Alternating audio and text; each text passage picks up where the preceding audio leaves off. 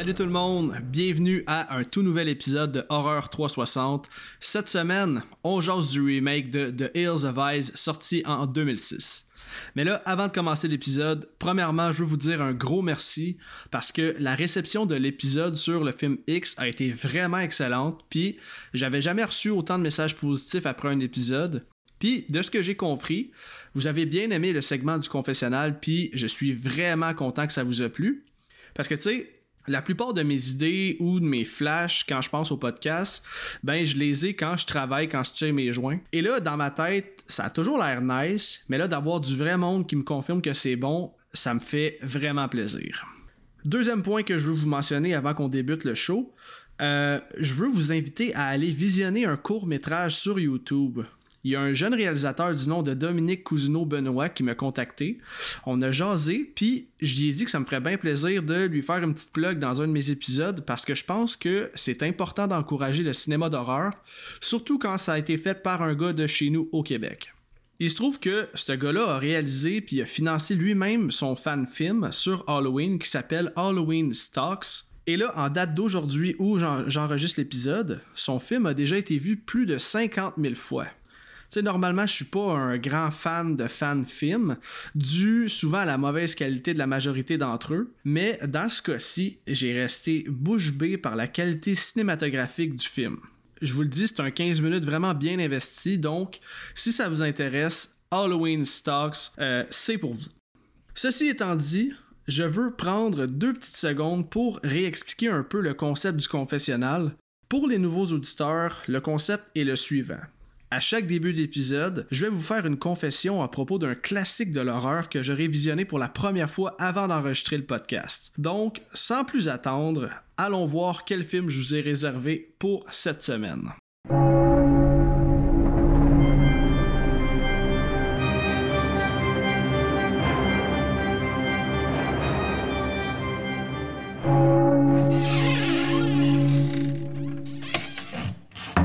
Bienvenue dans le confessionnal.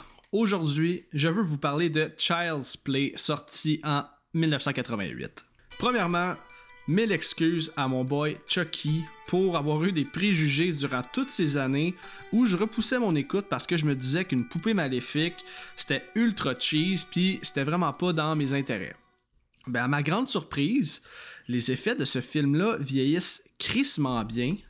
J'avais aucune idée c'est en fait un criminel qui est dans Poupée. Je partais de loin en esti concernant la genèse du personnage. Le seul Chucky que j'avais vu dans ma vie, euh, je pense que c'était la fiancée de Chucky que j'avais vu au cinéma quand j'étais jeune. Tout ça pour dire que j'ai adoré mon écoute de Child's Play. Je dirais même que j'ai mieux aimé mon écoute que celle de L'Exorciste en termes de valeur de réécoute. Le scénario est bon, le jeune Andy est un des meilleurs child actors que j'ai vus, je dois dire qu'il me fait beaucoup penser à mon fils. C'est peut-être pour ça que j'ai autant trippé sur son cas. J'ai aussi été vraiment impressionné par la qualité des effets de la poupée Chucky. Et là, semble-t-il que Charles Play 2 est encore meilleur que le premier. Donc, je me le garde pour un autre confessionnal un peu plus tard cette saison parce que euh, maintenant, je suis vraiment curieux d'explorer cette franchise-là. Tout ça pour dire que euh, Charles Play, c'est un excellent divertissement. J'ai déjà hâte de le réécouter. Et c'est pour cette raison-là que je lui ai accordé la note de 8.2 sur 10. Là, au dernier épisode, je vous avais dit que j'aimerais peut-être ça sortir des fun facts concernant les films que je présente dans le confessionnal. Eh bien, euh, ça commence direct aujourd'hui, alors que euh, je vous ai sorti trois fun facts que je trouvais vraiment intéressants. Donc, saviez-vous que le nom de Charles Lee Ray, qui est en fait le criminel qui incarne la poupée Chucky, j'apprends rien à personne, c'est juste moi qui vivais en dessous d'une roche. En fait, ça, c'est un dérivé euh, des noms de tueurs connus, dont euh, Charles Manson, Lee Harvey Oswald, euh, lui qui a tué John F. Kennedy, et James Earls Ray, qui se trouve être l'assassin de Martin Luther King. Deuxièmement, saviez-vous que, avant de s'appeler Charles Play, le titre original du film était Batteries Not Included, donc batterie non inclus. Et finalement, ça a été changé parce que euh, Steven Spielberg avait déjà fait un film qui s'appelait comme ça. Le titre du film a ensuite changé pour Blood Body, pour finalement qu'on arrive avec le nom de Child's Play. Mon dernier fun fact, euh, ça concerne le voice actor qui est Brad Dourif. Saviez-vous que Brad Dourif et le, le, gars des effets spéciaux qui a créé la poupée Chucky qui s'appelle Kevin Jagger, ils s'étaient jamais rencontrés en personne malgré toute leur année de collaboration. Et ils se sont rencontrés en personne pour la première fois en mai 2018 dans une convention d'horreur. Donc, ça aura pris 30 ans avant que ces deux personnages-là se rencontrent malgré qu'ils avaient travaillé ensemble. Je trouve ça crissement fou, surtout dans un univers où le, monde de l'horreur c'est tellement petit, tout le monde se connaît, et en fait, en plus, ils ont travaillé sur le même film, donc je trouvais ça vraiment intéressant de vous en parler. C'est maintenant le moment d'aller lire vos réponses suite à la question que j'avais posée sur mes réseaux sociaux. Donc, puisque le film que je couvre aujourd'hui est un remake, la question était en deux volets. Premièrement, selon vous, quels sont les éléments qu'on doit garder d'un film original pour réaliser un bon remake? Et deuxièmement, je vous ai demandé quel est votre remake préféré et pourquoi? Et là, encore une fois, vous avez répondu en grand nombre. Vous êtes écœurant de participer. Merci vraiment beaucoup pour ça. Ça me donne le goût de continuer. Puis, comme je vous ai dit, euh, il va en avoir à chacun des épisodes. Donc, je vous pas pour écrire. Je vais toujours prioriser ceux qui n'ont euh, pas écrit en premier. Évidemment, si à un moment donné j'ai passé tout le monde, ça se peut que je vous relise une deuxième puis une troisième fois dans des épisodes futurs. En premier lieu, on a Marc de Horror News qui nous dit pour moi, l'intérêt est surtout de proposer une autre vision en gardant le concept de base, conserver l'essence, mais en la remaniant. C'est pour ça que j'adore le remake d'Evil Dead de Fede Alvarez, parce qu'il reste fidèle au concept de l'original, mais en proposant une vision différente et quelques changements qui prennent le spectateur au dépourvu, comme dans le remake de La colline à des yeux que tu traites dans ton épisode d'aujourd'hui. Ensuite, on a Guillaume Mayotte qui nous dit pour ma part, je ne crois pas qu'il y ait une formule à respecter à la base. Tu dois faire juste un bon film. Il y a des remakes qui sont complètement différents. Parfois, ils sont très bons, parfois, ils sont mauvais. Et il y a les remakes qui sont fidèles à l'original et qui sont meilleurs ou qui font patate. Le contexte est essentiel. Exemple, It. Le film est pas vraiment un remake étant donné qu'à l'origine c'est un roman, donc on ne parle pas d'un remake mais d'adaptation, faut nuancer. Pour le meilleur remake, je dois avouer que j'ai vraiment aimé Halloween 2007 parce que j'adore quand il y a du backstory du personnage. Euh, je suis quand même d'accord avec ça. Seule petite nuance ici, Halloween 2007 se veut pas vraiment un remake, mais plus un reimagining. Euh, comme on a mentionné dans mon épisode, par contre, j'adore Halloween 2007, donc je peux comprendre un peu qu'est-ce que tu dis parce que Rob Zombie a un peu réinventé à sa façon. Puis je suis d'accord que le fait qu'il ait ajouté un backstory, c'est ce qui fait la différence, puis c'est ce qui rend le film aussi bon. OK, prochain commentaire, on a Rénal Rougerie qui nous dit L'important est de garder la même prémisse définitivement. Un retour d'une bonne musique est toujours intéressant, surtout si c'était une réussite à l'époque. Après, le nom des acteurs et apparences ont selon moi moins d'importance, comme dans les Texas Chainsaw Massacre. Cela ne m'a pas choqué du tout. Selon moi, à la seconde que le film est fait en respect de l'œuvre originale, le résultat devrait être bien. Il met entre parenthèses Fuck You, Nightmare on Elm Street 2010. Je pense qu'on est tous d'accord. Il continue en disant En général, il est facile de savoir les éléments qui ont été populaires et les réutiliser surtout maintenant avec Internet et les reviews. Pour ma réponse à la deuxième question, ce n'est peut-être pas nécessairement le meilleur remake car on peut facilement nommer Halloween, The Thing, Friday the 13 et Texas Chainsaw Massacre, mais mon favori est moins connu et c'est le remake du film de 1980 Maniac avec Elijah Wood. Je pense qu'il mérite un premier et deuxième survol. Ça, je peux pas me prononcer, je n'ai jamais vu Maniac. Je pense que personne n'est surpris ici, j'ai pas vu Grand Classique, mais euh, j'en prends bonne note. Et finalement, dernier commentaire que je vais lire aujourd'hui, ça nous provient de Jesse Grenier qui nous dit Ce qui fait un bon remake, c'est de ne pas trop aller dans un sens ou d'un autre. Je m'explique. Si le remake est trop différent de l'original, on supposera qu'on a utilisé le nom que pour promouvoir le film. Toutefois, si ça se rapproche trop de l'original, on dira que c'était inutile d'en faire un nouveau. Un bon remake va se trouver quelque part au milieu, avec une meilleure raison de faire un nouveau film que, entre guillemets, nous avions les droits ainsi que le nom et on nous a commandé un remake. Il va rajouter Je crois que mon remake préféré serait Hit de 2017. Avec la technologie plus avancée, cela permet d'aller plus loin avec le personnage de Pennywise, mais ce qui rend ce film excellent, c'est le talent et la performance des enfants acteurs. L'histoire est présentée de manière accrocheuse et surtout, c'est juste plaisant et divertissant à regarder. Ce qui m'a surpris dans vos commentaires, je vais vous le dire tout de suite, le film Hit est vraiment revenu souvent dans le meilleur remake.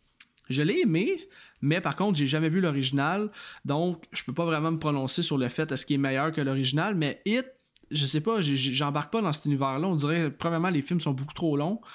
Puis Pennywise, c'est pas un méchant qui vient m'accrocher, mais je suis quand même surpris que cette réponse-là est sortie souvent, pas dans les réponses que je vous ai lues, mais si vous allez voir sur les réseaux sociaux, sur ma page Facebook, euh, c'est revenu assez souvent.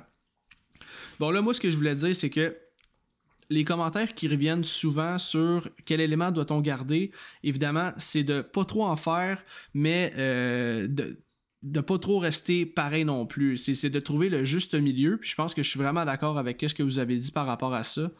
Et si je peux me prononcer, je pense que vous le savez déjà, mais euh, mon remake préféré ever, c'est celui de Texas Chainsaw Massacre, sorti en 2003. Donc, c'est là-dessus que va se conclure le segment commentaire. C'est l'heure de se lancer dans la discussion que j'ai eue avec mon invité à propos de The Hills Avice. Bon podcast, tout le monde. Alright tout le monde, cette semaine, j'ai le plaisir de recevoir pour une troisième fois au podcast mon bon chum Simon du podcast Déjà Vu. En forme mon gars? Hey, ça va super bien, je suis tellement content. on est en 2023, pour ceux qui ne le savent pas encore. Puis euh, c'est ma première collabo de, l'année, c'est Horreur 360, fait que euh, je suis vraiment content, ça va super bien. Ben moi tout, je suis crissement content, puis ben ça va super bien man, puis c'est pas un hasard que tu sois ici, parce que comme j'ai une nouvelle formule de podcast, j'avais besoin de quelqu'un avec qui je me sens à l'aise pour essayer une nouvelle formule. Puis je sais, tu sais, qu'on se parle à tous les jours, on est devenus des bons chums, fait que je me suis dit pourquoi pas inviter Simon Drette en partant? Tu sais, je sais que t'es venu pas si longtemps, mais comme je dis, j'avais besoin de quelqu'un avec qui je me sens à l'aise pour essayer de quoi de nouveau. Puis en même temps, je sais qu'on peut pouvoir déconner en masse, puis je pense que ça va être. Il y, a, bien du stock sur quoi on peut déconner dans ce film-là, puis j'ai ah qu'on en jase.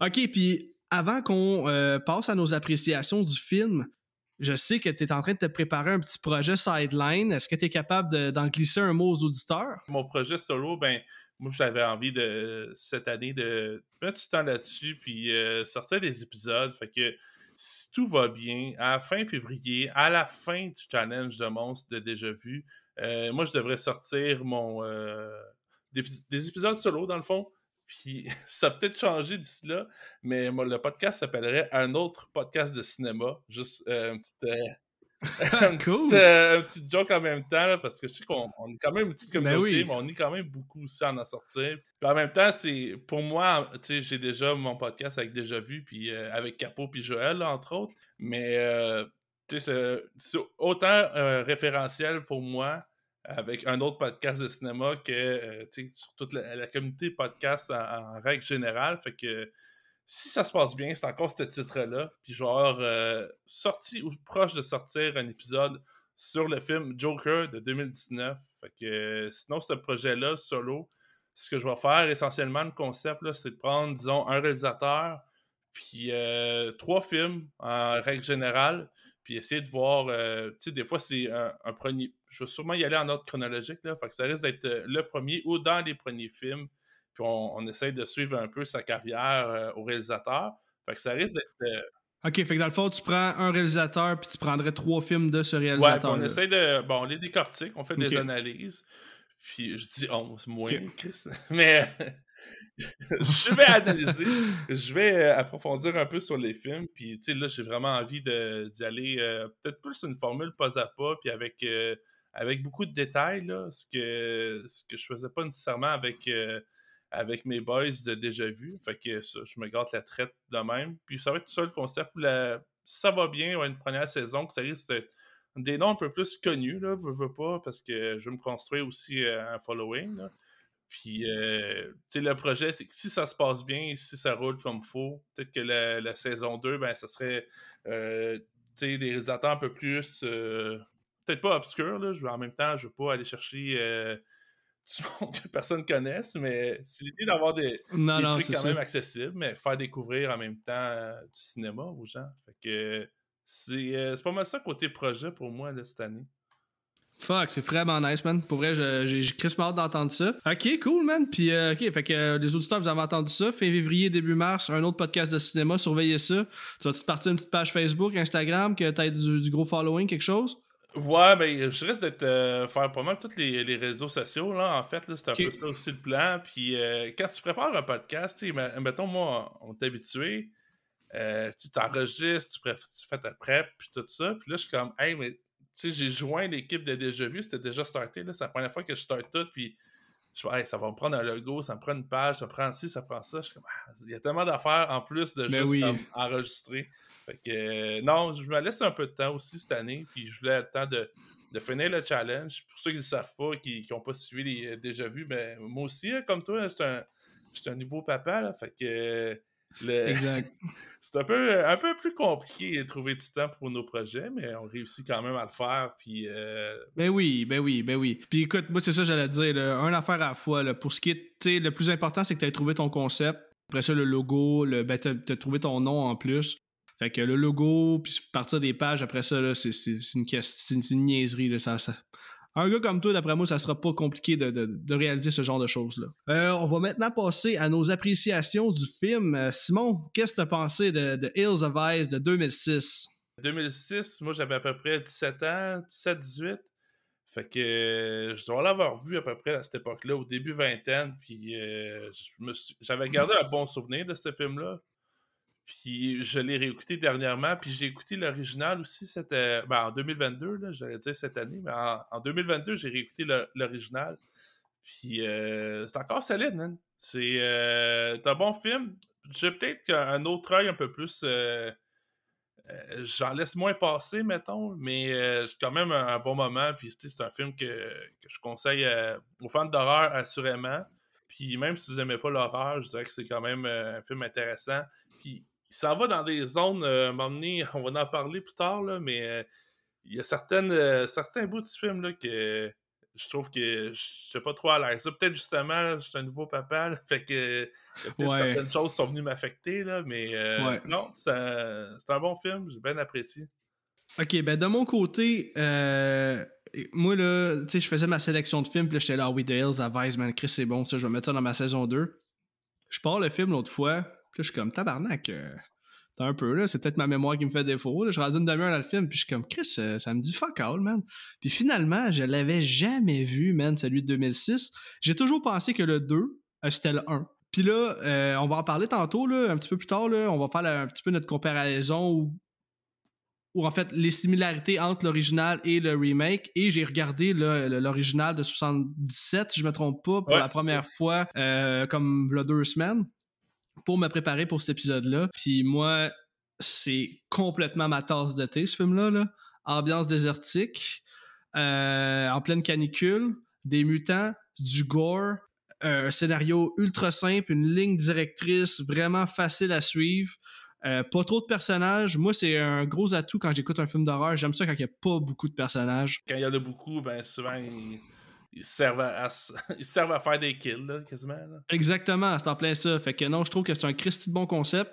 Puis d'avoir vu pour une rare fois euh, l'original avant d'avoir vu le remake, parce que tu sais, on, on connaît tous mon, mon, mon statut de gars qui a pas vu de classique de l'horreur, fait que souvent je me suis claqué les remakes avant. Mais tout ça pour dire que j'ai aimé regarder l'original en premier et le remake ensuite, puis je trouve que c'est ultra fidèle. Bref, on va en parler un peu tantôt, mais euh, j'ai vraiment capoté sur mon écoute, puis j'ai crié smart qu'on en. Mais là, avant qu'on fasse ça, euh, je vais passer à la fiche technique du film. Puis, écoute, je suis allé sur IMDb, j'ai écouté le making of, je suis allé lire un peu sur Internet des fun facts. Là, il y en a en tabarnak pour ce film-là. Là. Fait que j'en ai gardé cinq que je vais dire après la fiche technique que j'ai trouvé vraiment intéressant. Donc, pour ce qui est de la fiche technique, The Hills of Ice est un film d'horreur de 2006 réalisé par Alexandre Aja et coécrit par Aja et Grégory Levasseur à leur début pour un long métrage en anglais. Ça se trouve être les deux mêmes gars qui nous ont offert le film Haute Tension. Il s'agit d'un remake du film du même nom de Wes Craven en 1977. C'est une coproduction États-Unis, France et Maroc. D'ailleurs, le film a été tourné entièrement au Maroc avec un budget de 15 millions et le film a rapporté plus de 70 millions au box-office. Le film met en vedette Aaron Stanford dans le rôle de Doug, Emily de Raven dans le rôle de Brenda, Dan Bird qui va jouer Bobby, on a Robert Joyd qui va Robert Joy pardon qui va jouer Lizard, un des mutants. Et finalement, il y a Ted Levine qui va jouer euh, Big Bob Carter qui pour ceux qui n'auraient pas fait le lien, ça se trouve être euh, le gars qui jouait Buffalo Bill dans Le silence des agneaux. pour vrai, je vais t'avouer quelque chose. Il m'a toujours fait penser à que. J'ai déjà vu cet acteur-là, j'arriverais pas à le replacer. Puis là, tout à l'heure, ben, j'avais pris mes notes, j'avais écouté, euh, je pense, hier ou avant-hier, mais là, je checkais l'affiche à IMDb, moi aussi, puis j'ai vu que le, le, le patriarche, le père, c'est. Dans mes notes, c'est écrit fucking Ted Levine. Je l'ai jamais vu venir, man. J'étais comme, what? Non, hein? Je l'ai pas reconnu, puis un coup, tu sais, t'es comme, ben oui, ça fait tout, euh, tout se place, Ben écoute, moi là, je, je m'en suis rappelé parce que j'ai publié sur ma page Facebook que j'écoutais euh, l'original à un moment donné. Puis euh, il y a un gars qui a écrit dans les commentaires, malheureusement je me souviens pas de son nom, puis il, il l'a dit, ce fun fact-là. Il a dit Avez-vous déjà remarqué que c'est Ted Levine qui joue le père dans l'original, euh, dans le remake? Puis là, j'avais fait comme Oh, ouais, man. Puis Chris, il est méconnaissable avec sa grosse tâche, puis justement, son, le classique euh, père américain, là, on s'entend. Ah, c'est ça.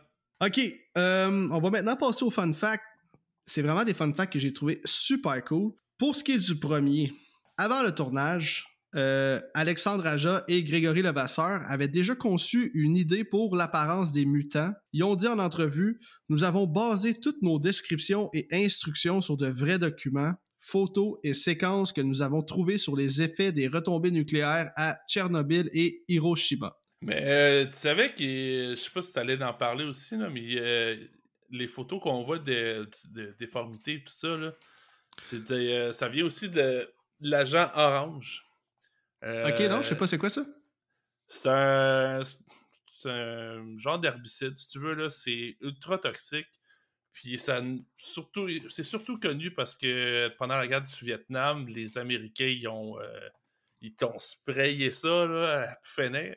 Puis euh, ben, ça, cause euh, plein de plein de difformités. Là. Il y a beaucoup de beaucoup d'enfants vietnamiens qui sont nés je, ce sont pas nécessairement comme les mutants, mais quasiment. Là. Fait qu'il euh, y en a qui avaient, mettons, des, euh, des membres, genre des bras euh, pas totalement formés ou des trucs comme ça. Puis il y a même des soldats américains qui, sont, qui ont été exposés à ce gaz-là. Puis sont venus à la maison, puis avec leur femme, puis ils ont eu plein de fausses couches, puis de trucs comme ça. Là.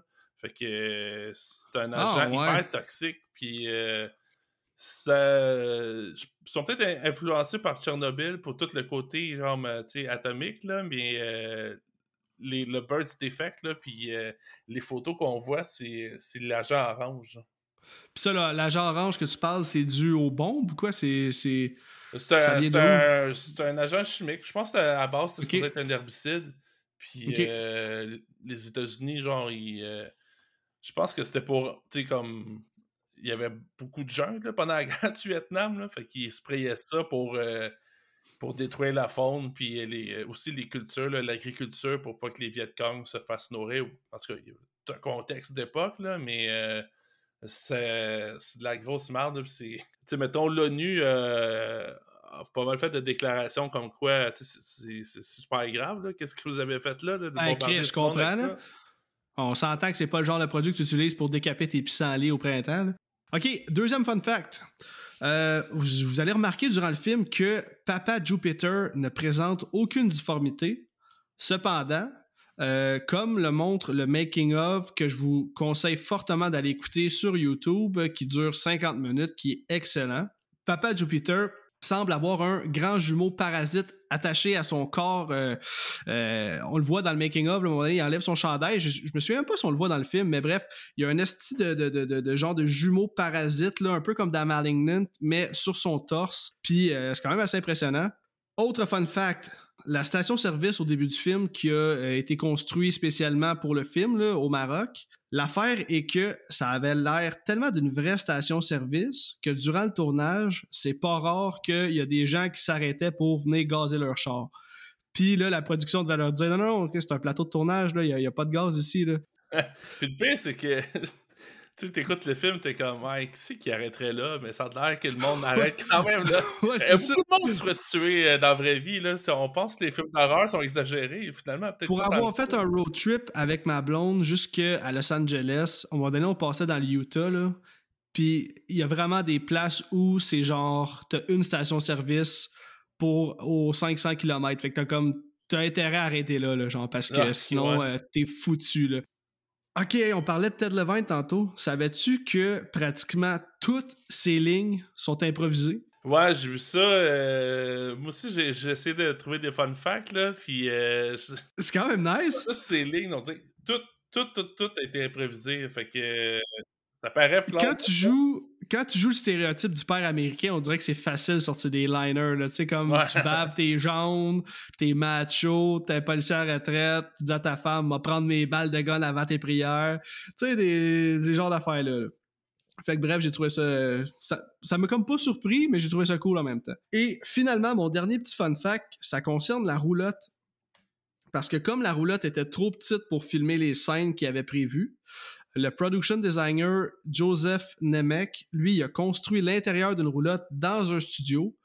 Puis l'intérieur de cette roulotte-là, ça se trouve qu'elle était 30% plus grande que la grandeur réelle de la roulotte, ce qui leur permettait évidemment de tourner des scènes parce qu'il y a beaucoup de scènes d'action. Puis on s'entend Mhm. que quand t'es 8 avec une équipe de tournage dans un endroit clos, ben c'est de la calice de marde. Non, c'est intéressant, je savais pas ça. Ouais, ça l'a amené un petit, une petite touche de réalisme de plus là, pour pouvoir compléter justement ces scènes-là. OK, on est rendu euh, au moment où je dois rappeler aux auditeurs ou aviser les auditeurs que si c'est la première fois que tu écoutes le podcast, ben Horror 360, c'est un spoiler podcast. Donc, si tu n'as jamais vu The Hills of Ice de 2006, je te conseille de faire pause à l'épisode maintenant, d'aller écouter le film et de revenir tout de suite après parce qu'on s'apprête à spoiler le film de A à Z. En fait, je veux savoir qu'est-ce que tu as pensé de l'original, puis j'aimerais ça que tu. Comment tu pourrais comparer les deux? Est-ce que selon toi, l'original est meilleur que le remake ou le remake est meilleur que l'original? Hey, c'est dur à dire, là, puis euh, pour me rafraîchir un peu la mémoire, là, je l'ai comme euh, dans le coin d'un écran, là, ici. Là. Euh, il joue à côté en ce moment, puis... parce que, tu sais, essentiellement, l'histoire, c'est pratiquement la même chose, d'un Oui, c'est vraiment fidèle. Hein? J'ai- J'ai trouvé ça que. euh, tu sais, il y a beaucoup de remakes là, dans le monde de l'horreur. Puis Mhm. c'est un des remakes où j'ai vu que c'était le plus fidèle à l'original. Exact. Puis qui, euh, c'est un peu différent dans l'espèce de, je pense que les, les premiers, dans le premier film, l'original, c'est pas tant des mutants, c'est juste des gens qui, euh, des genres de hillbillies qui, euh, qui sont établis dans, dans pas le désert, on peut-tu dire désert, mais en tout cas, ils sont comme dans, à l'état sauvage, ils vivent, euh, ils vivent dans une espèce de désert, je pense que c'est le Nouveau-Mexique. Mais- aussi. Euh, ouais, mais dans l'original, là, Ruby, là, la petite fille, c'est la fille du pompiste. Tandis que là, dans celui-là, c'est pas la même histoire pantoute. Ah ouais, c'est, euh, je m'en souviens pas tant. Je me souviens que j'avais aimé l'original. Puis quand j'avais vu l'original, je fais comme, hey, Chris, c'était quasiment la même chose que, que le remake, là, dans le sens que ils ont pas, sont pas allés comme vraiment ailleurs, mais euh, je pense, je dirais, mettons, ils l'ont mis plus intense, le, le remake. Ouais. Ben oui, ben oui, définitivement. aussi. Ouais. Euh, puis ben, ils ont rajouté une espèce de contexte de, avec euh, des mutants radioactifs ou des trucs comme ça. Exact. Ben, tu sais, moi, là, pour en faire une ligne très simple, là, ce que j'ai écrit dans mes notes, c'est que le remake, c'est l'original, mais en meilleur, tout simplement. Tu sais, plus de gore, plus d'explosions, euh, meilleur acting, meilleure qualité de production. La seule chose qui est vraiment semblable, c'est la qualité des shots, euh, des landscapes, là, des paysages. Moi, je triple sur ces genres de montagnes rocailleuses-là, rouges un peu. Euh, tu sais, c'est mystérieux en crise comme genre de, de, de, de- d'endroit finalement là, Mhm. avec les mines puis tout. Fait que je- je- mais au, final, c'est quand même très très très fidèle. Puis Wes Craven était présent sur la production, euh, peut-être pas au, complet là, mais lui il a vraiment capoté sur le travail de Grégory Levasseur et de Alexandre Aja.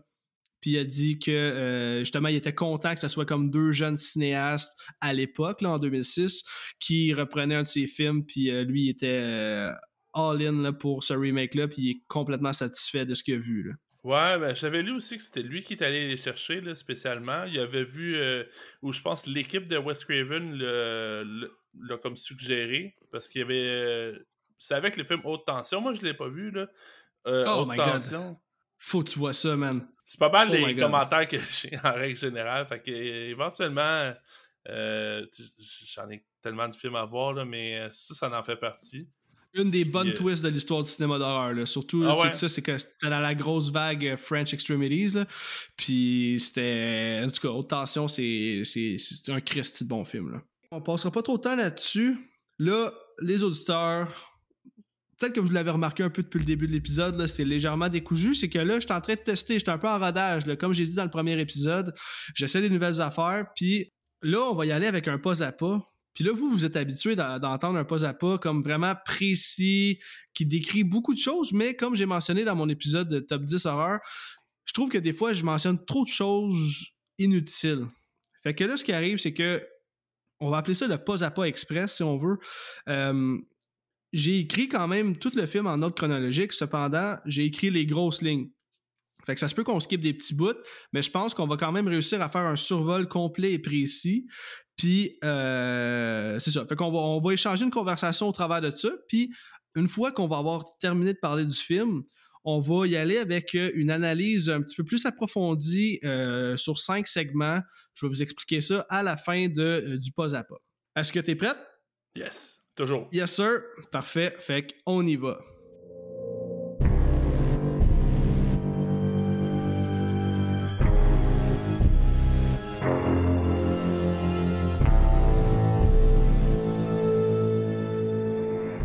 Le film commence avec un texte qui nous explique qu'entre 1945 et 1962, les États-Unis ont fait 331 tests nucléaires atmosphériques. Ça nous informe qu'aujourd'hui, le gouvernement nie encore tous les dommages collatéraux des effets secondaires de la radioactivité de leurs tests. D'ailleurs, le premier plan officiel en est un où on voit des produits chimiques se déverser dans l'eau qui se dirigent vers les montagnes.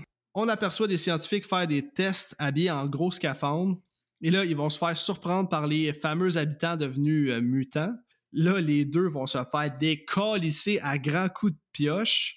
Genre, on est 45 secondes in, qu'on voit déjà une tête se faire transpercer. Vous savez que là, moi, là, le premier kill, une pioche à travers la tête, direct, direct dans la première minute, satisfait. Ben, c'est ça, écoute, même dans mes notes telles quelles, j'ai écrit non, mais ça annonce-tu rien d'autre que 1h45 de peu bonheur, ça, mon Simon?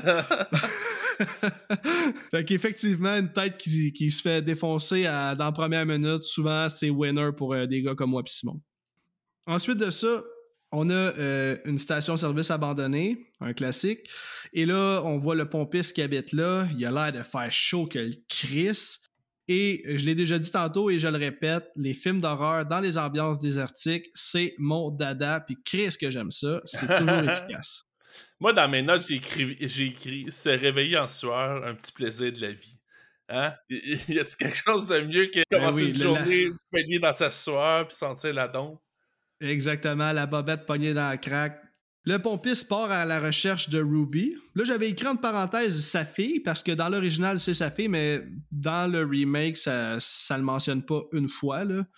Et euh, lui, dans le fond, le pompiste, il est au courant de la présence des mutants dans la région. Mais là, c'est pas clair. Il est-tu en beef avec eux? Parce qu'à un moment donné, il crie qu'il est tanné. Mais il est tanné de quoi? T'as-tu compris ça, toi? Ah, J'ai pas trop compris, là, pour vrai. Puis euh, je pense que l'intro, c'est un peu pour nous situer, là. Si vous- tu vois que c'est très désertique, là. Puis euh, Ouais. le gars, justement, il crie, genre, qui, qui est tanné, qui veut plus faire ça. Fait que moi, de la façon que je l'ai je l'ai interprété, c'est que c'est comme lui qui, les en- qui envoie les Oui, victimes ben oui, ben eux. oui, ben oui. Ben c'est ça, en le euh, disant, tu. Ouais, Ouais, mais il reçoit comme de. Dans le fond, tu sais, euh, les, euh, les mutants cannibales, whatever, puis il ramasse comme un butin, genre des, des bijoux, des trucs, puis euh, il- je pense que c'est ça que la fille euh, Ruby, et c'est ça qu'elle venait re- redonner, là, fait que je sais pas si c'est une bribe, genre euh, il l'achète de même le pompiste là, pour que il donne les bijoux, qu'il se fasse un peu de cash, mais que lui, en Ah! échange, il envoie les victimes. Il envoie euh, du vers- monde. Ben, mon gars, c'est direct ça, dans le fond. Tu, tu viens de mettre le doigt dessus. Clairement, c'est ça. Wow. Euh, on est ensuite présenté à nos personnages principaux, la famille ultra-américaine qui arrive avec leur pick-up et leur roulotte pour mettre de l'essence. Pour vous mettre en contexte, eux autres sont en route pour la Californie pour célébrer le 25e anniversaire de mariage de Big Bob et Ethel, qui se trouve être la mère de la famille. Big Bob, lui, c'est un policier à la retraite. Ils sont accompagnés de leurs trois enfants, soit Bobby, Brenda et Lynn.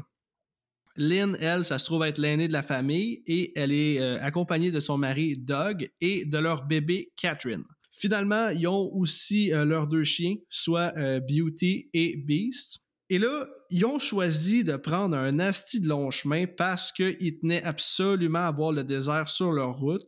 Quoique je peux pas les blâmer. Là. Et là, ce qui va arriver, c'est que euh, Beauty va aller dans la station-service et au moment où Lynn euh, va partir euh, le chercher à l'intérieur, elle va découvrir un sac à main avec, comme on vient de mentionner, plusieurs effets personnels, des bijoux, des téléphones. Ça nous met donc la puce à l'oreille que le pompiste est plus mal intentionné qu'il le laisse paraître. Et tout ça pour dire que le pompiste va tomber nez à nez avec Lynn en lui demandant s'il peut l'aider. Et là, j'avais pas compris ça à ma première écoute, mais c'est vraiment à ce moment-là qu'il va euh, aller donner un faux raccourci à Big Bob pour les envoyer directement vers le danger. Parce que dans le fond, tout tu penses-tu que ça y a tombé ses nerfs, que Lynn ne se mêle pas de ses affaires, puis que c'est pour ça qu'il euh, décide un peu de se venger en donnant pas le bon chemin? Euh, moi, la façon que je l'ai vu, c'est que vu qu'elle a vu son sac, c'était comme, ah, il y a peut-être une chance que ces gens-là me dénoncent. Je vais les envoyer là pour, euh, pour m'en débarrasser. ah, euh, ouais. Calis, euh, ok, tu raisonnes mieux que moi. moi, je suis un détective. Ben, je vois ça, si. Détective Simon Primo. Ok. ça me prendrait un petit jingle là-dessus. ouais, c'est ça. What? Avec genre un cercle comme les cartoons là, qui rapetissent sur ta face. Là. ok. Euh, blague à part, rendu au fameux raccourci, ils vont pogner un accident de char quand euh, on va voir un des monstres, là, on va les appeler monstres, mutants, cannibales, des mythes. Là. Consanguins aussi. Oui, c'est ça, consanguin, ça c'est un fait. Quand on va voir un des consanguins placer un genre de tapis de clous euh, homemade qui va faire éclater les pneus et Big Bob va aller se crasher sur une grosse roche. Puis il se crash en esti, hein, pour vrai. Ouais, euh. ouais puis justement, justement, l'impact de, de, la collision, euh, c'est fou parce que le fun fact que je veux dire, dans le fond, c'est qu'il y avait une chance de tourner cette shot-là parce qu'il n'y avait aucun autre truck en backup. Fait qu'ils pouvaient pas manquer leur shot. Et d'ailleurs, cette scène-là, la collision, ça leur a pris trois jours de tournage tourner ça. Fait que euh, c'est quand même fucked up. Là. Puis l'équipe au complet, là, dans le making-of, tes voix sont stressées ben raides parce qu'il faut donc pas qu'ils manquent leur shot. Puis il faut quand même que la collision soit euh, badass parce que sinon, ben. Ah non, mais genre, ils ramassent une petite grosse roche à je sais pas combien. Puis... C'est un bon accident. Ça pardonne pas, man. Ça pardonne pas. Non. Là, tout le monde est sain et sauf, mais euh, évidemment, ils sont fuck all équipés pour pouvoir réparer le camion. Leur téléphone n'a aucun signal. C'est donc là que Bob et Doug vont euh, partir dans des directions opposées pour tenter de trouver de l'aide. Puis Chris, que ça me fait rire parce que on voit Big Bob s'arroser puis gaspiller son eau en plein désert. Genre, il arrête pas de s'asperger à la face d'eau. Tu sais, à aucun moment, le manque d'eau va être un problème, mais Asti que ça me faisait rire pareil parce que le bonhomme, lui, il s'en calisse de rationner, il a chaud. ouais, il s'en calisse. Ça me faisait penser à This is the End, tu sais, quand que Danny McBride, là, il pogne toute l'eau puis la bouffe, man, puis genre, il s'en met partout, mais c'est ah la fin du monde. Tout le monde dort, lui, il se réveille, t'es comme, ah, va me faire un snack, il brûle tout ah, le bacon. Drette ça. Fait que Bob euh, va donc partir en direction de la station-service là, on peut voir que la famille se fait observer d'une bonne distance par un des mutants avec des jumelles. Et euh, pendant que les deux gars sont partis, euh, la famille se fait un petit snack. Brenda, elle va laisser la porte euh, de la roulotte ouverte. Puis Beauty, elle va se sauver. Bobby va donc partir à sa recherche. Et là, en la cherchant, il va finir par entendre des gémissements de chiens. Et, ok, ça c'est bon. Il va finir par trouver Beauty, mais elle est toute éventrée. Puis là, ça m'a fait penser à la joke du Saint-Bernard des Denis Drolet. T'as connais-tu? non, mais j'ai hâte de savoir ça. Ok, check bien ça, je me lance. C'est un petit gars, il arrive, il demande à son père, il dit Père, j'aimerais ça avoir un Saint-Bernard, j'aimerais ça avoir un Saint-Bernard. Ça fait une semaine qu'il achète son père. Son père, il dit Non, non, c'est gros, ça bave, ça pue. Petit gars bien triste, il est comme oh, J'en aurai jamais. À un moment donné, il revient de l'école, il s'en va dans sa chambre, qu'est-ce qu'il n'y avait pas un Saint-Bernard, mais avec une pancarte plantée dedans marquée T'en auras jamais! c'est un classique des Denis Drolet. Mais ça m'a fait penser à ça pareil parce qu'il trouve son chien tout éventré au final. Il manque une patte aussi, hein. Il manque une patte? ah, c'est ça que Google, là, le gars avec le chapeau, il est en train de grignoter à un moment donné? ouais, juste comme euh, deux minutes après, là, quand, quand Bobby euh, tombe. Euh, pas un, ben, un, genre de ravin. Il tombe pas de si haut pour se tuer, mais assez pour être knocké. Puis, euh, ouais, c'est le Googles, euh, il est en train de grignoter une patte de chien, euh, straight de même. lui. C'est pas des ailes de poulet, eux autres, là. C'est des petites pattes de chien, là. Au Super Bowl, là, c'est un petit bol de pattes de chien. Ouais, c'est drôle. c'est drôle que ça, là, mais. C'est juste que, comme, le chien court, puis Bobby, il est pas si loin en arrière. Il entend les gémissements, il arrive, le chien est éventré, il manque une patte. Chris, euh, elle niaise pas les mutants, là. Les autres, ils ont faim. Chris Wick, qui ont fait, man, euh, euh, tu sais, quand t'as genre quatre personnes qui passent aux deux semaines, là, maintenant, euh, les réserves sont courtes. Anyway, tout ça pour dire que après avoir vu le cadavre de Beauty, Bobby va se sauver en courant, mais il va tomber d'une bonne hauteur quand même, puis il va perdre connaissance. De retour à Doug, il chante California Dreaming dans un autre paysage à couper le souffle et euh, dans ce qui me semble être une hostie de chaleur insupportable. Comme j'ai dit tantôt, c'est une journée où tu passes ton temps à te décoller les boxers.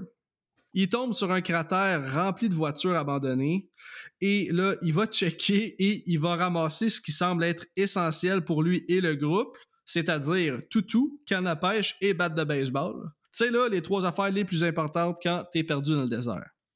Puis on dirait que rien de tout ça ne lui fait comme soupçonner qu'il y a quelque chose de weird. Là.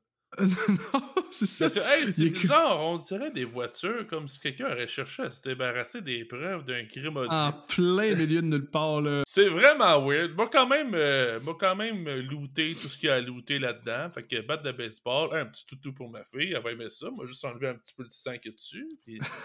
c'est ça. Parce que, tu sais, il va revenir éventuellement, on va arriver là, mais jamais il parle de Hey, c'est bizarre, j'ai trouvé plein de chars. Euh. Ouais, c'est ça. J'ai trouvé des raquettes, j'ai trouvé ça, ça, ça. C'était une vraie mine d'or, ok, ok, ok. Euh, on dérape là. Big Bob, euh, lui, il a réussi de son côté à se rendre jusqu'à la station-service. Il va chercher le pompiste, mais il va plutôt trouver une oreille dans un vieux cop en styromousse. Il va trouver des articles de journaux expliquant tout ce qui s'est passé dans ce désert-là, en passant des disparitions jusqu'au test nucléaire. Il comprend donc que le pompiste est un hostie de croche. Et là, il va finir par le trouver dans la bécosse à l'extérieur. Et là, le bonhomme est complètement sous. Il dit à Big Bob, il dit, tu comprends pas c'est quoi qui se passe. Il va finir par dire qu'il a fait du mieux qu'il a pu, mais qu'il est désolé. Puis ça, mon Simon, c'est une scène écrite pour toi alors que le dude va simplement retourner son arme contre lui et il va s'exploser la tronche avec son shotgun. Qu'est-ce que tu as pensé de cette belle tête qui éclate là? Je lui donnerais un, bon 8, je l'ai bien aimé. Euh, on, a quand même aussi, euh, on, a, on, nous a donné le temps de l'avoir éclaté, mais on a aussi vu le résultat final. Parce que des fois, le monde euh, euh, donne pas, là, il donne comme la tête qui éclate, mais il donne pas le résultat final. Ou des fois, c'est l'inverse. Tu vois pas la tête qui éclate, mais tu vois le résultat final. Là, on donne les deux. Fait que, puis en plus, euh, ça, on va en parler peut-être un peu plus en, réalisation, mais une belle prise de vue de, du toit de la cabine qui vient de se faire euh, exploser comme la tête du bonhomme. Fait que, non, une, belle, une belle tête qui éclate. Je suis très, très satisfait. Là, pour le monde qui ne catch pas. Ben, Simon, c'est un amateur de tête qui éclate, là. moi, je trouve que le kill ultime, ça passe par une tête qui éclate. Tu, sais, tu peux te faire poignarder, tu peux te faire couper, tu peux te faire empoisonner, tu peux te faire tirer dessus, mais il n'y a rien tu peux plus mourir qu'avoir la tête qui éclate. Prenez ça dans vos notes, les jeunes qui écoutent, euh, qui écoutent le podcast. le, kill ultime d'un film d'horreur, c'est une tête qui éclate. Exactement. je te dis, je te demande, puis je m'imaginais, toi, chez vous, avec la petite boîte de Kleenex à côté, qui regarde ta blonde. tu que c'est beau, ça? ça, c'est beau. Euh, si vous voulez, parce qu'en plus, tu sais, je fais souvent le, le gag de la tête qui éclate. Moi, c'est ça que ça me prend. là, c'est rendu que le monde me dit Hey, euh, j'ai écouté un film, il y a une tête qui a éclaté, puis j'ai pensé à toi. Fait que je suis devenu ce gars-là. Sans le monde pense à moi. Euh. c'est... Je vois pas ce qu'il y a de mal là-dedans. Ben non, c'est, ça. Il n'y a rien de mal là-dedans. OK. Retournons au film. Big Bob va ensuite entendre une voix qui arrête pas de dire Daddy il va retourner dans son véhicule, mais euh, ben, le véhicule du pompiste, je présume.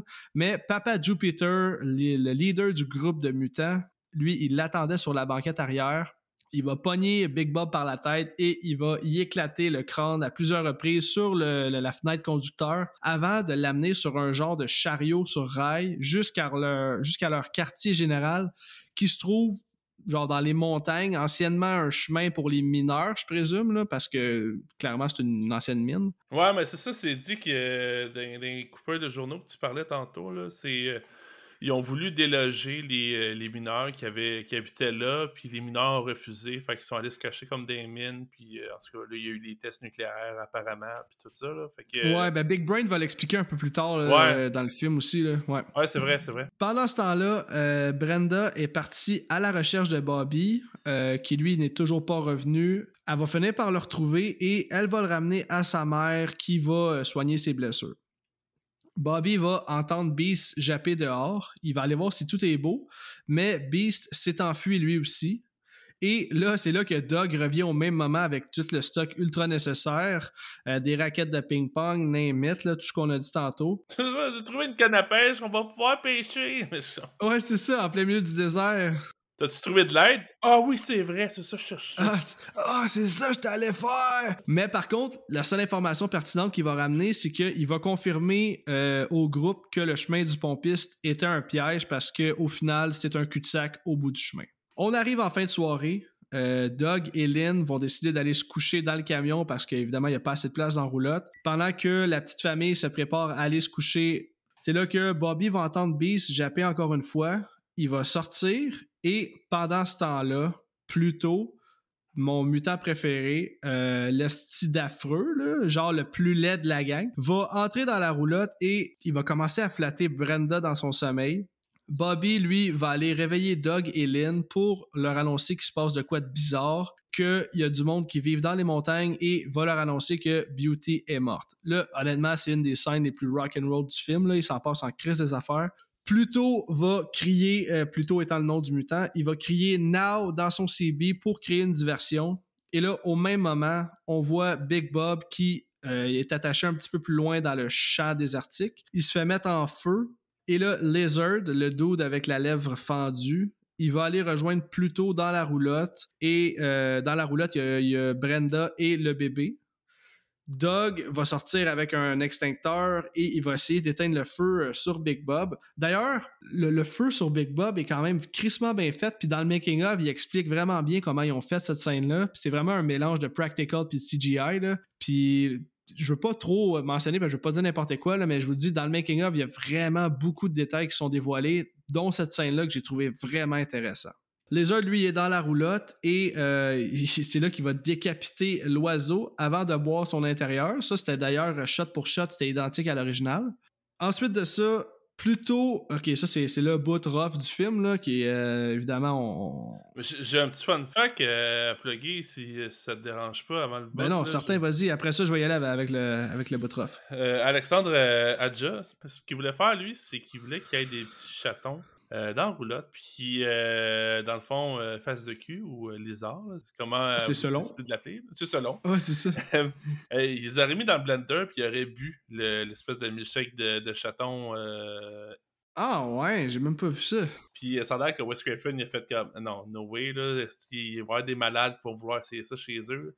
Fait que euh, il, a pas, il a pas accepté le changement. Fait qu'ils ont gardé juste euh, ben, le jus d'oiseau, I guess. Le practical est vraiment bien fait parce que mm on le voit dans le making-of aussi. Là, on voit les heures qui se pratiquent à arracher la tête du mono. Il dit Ok, je vais y aller avec mes dents de côté de même. Puis le gars, il dit Fais vraiment un twist avec l'oiseau pour vraiment qu'on voit bien que tu arraches. Puis tu sais, il avait rempli ça de genre de de gélatine rouge, puis euh, de faux sang, comme du sirop de maïs, comme on voit dans tous les films. Je vous dis, je le répète, je le redirai plus après, là, mais le making-of, allez voir ça, crissement intéressant.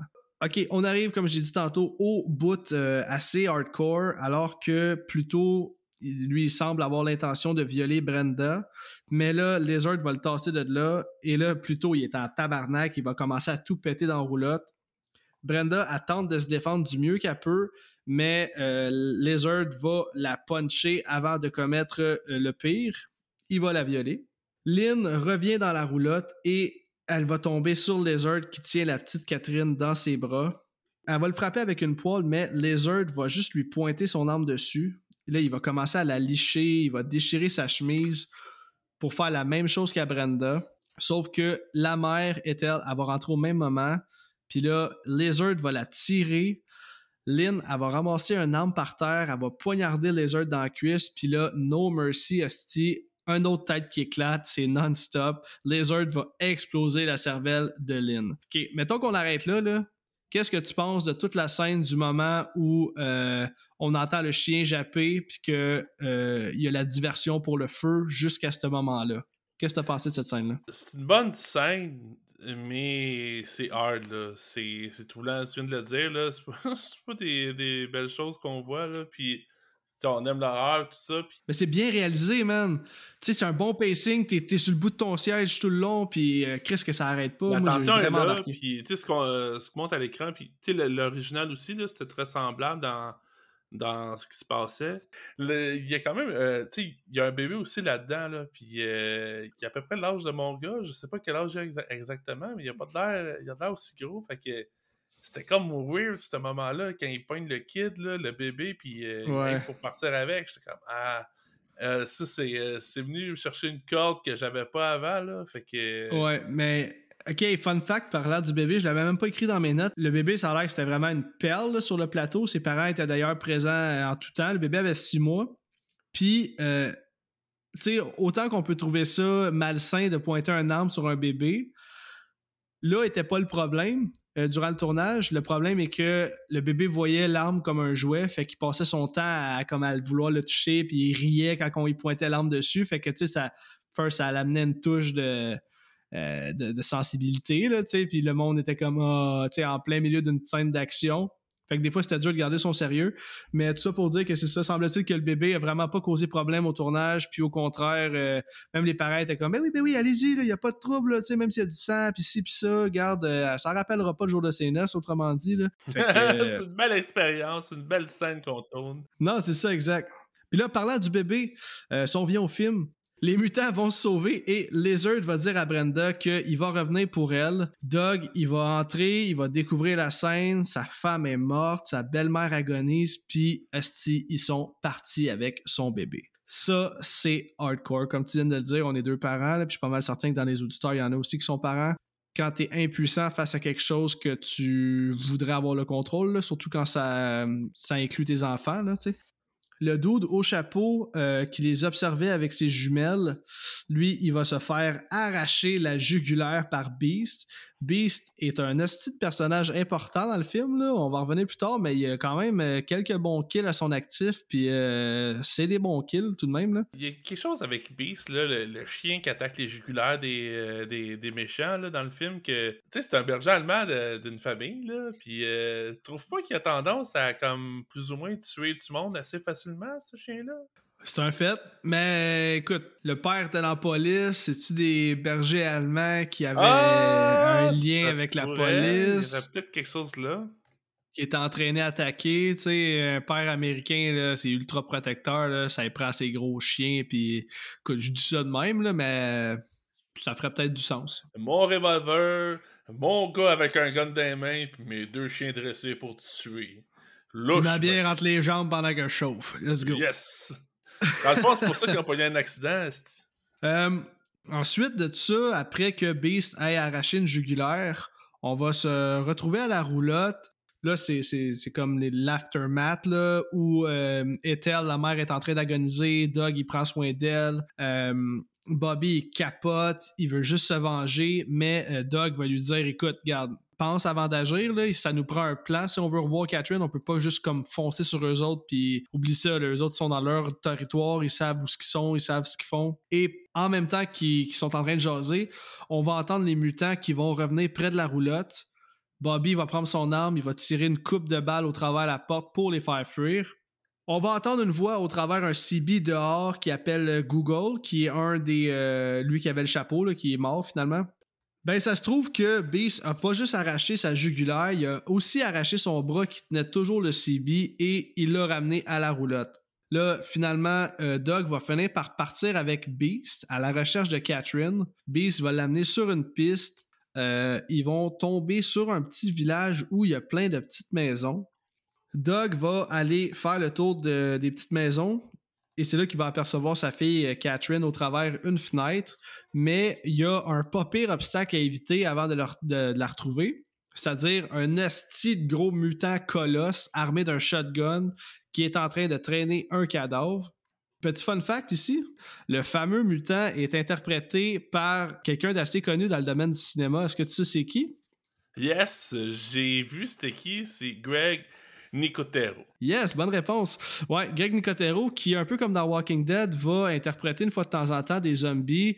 Lui qui est un putain de master du maquillage. Je sais pas comment c'était quoi le terme anglophone, make-up artist, mais il est comme plus que ça un peu. il- Je pense que c'était un des gars qui il a commencé sa carrière avec Tom Savini dans. Ouais. Euh, C'était-tu Dawn of the Dead qui a, qui a commencé? Euh, bonne question, mais je sais que c'est son mentor. Peut-être Day of the Dead qui est encore plus sanglant que Dawn. Je sais pas si t'as vu les originaux. euh, ça va peut-être faire partie d'un de tes segments. euh, Ouais, ben oui, du confessionnal. Mais là, en passant ça, euh, t'as Night, Day, euh, Night, Dawn, Day, puis Land. Ok. Puis d'ailleurs, il y a euh, Face de cul, Lizard, là, il joue Ouais. dans Land of the Dead. Mais euh, Ah, moi, je pense que Day of the Dead, c'est celui qui est le plus, il est plus sanglant. Fait que t'écouteras ça à m'emmener, puis... euh, tu- ben oui, tu m'en certainement. Certainement.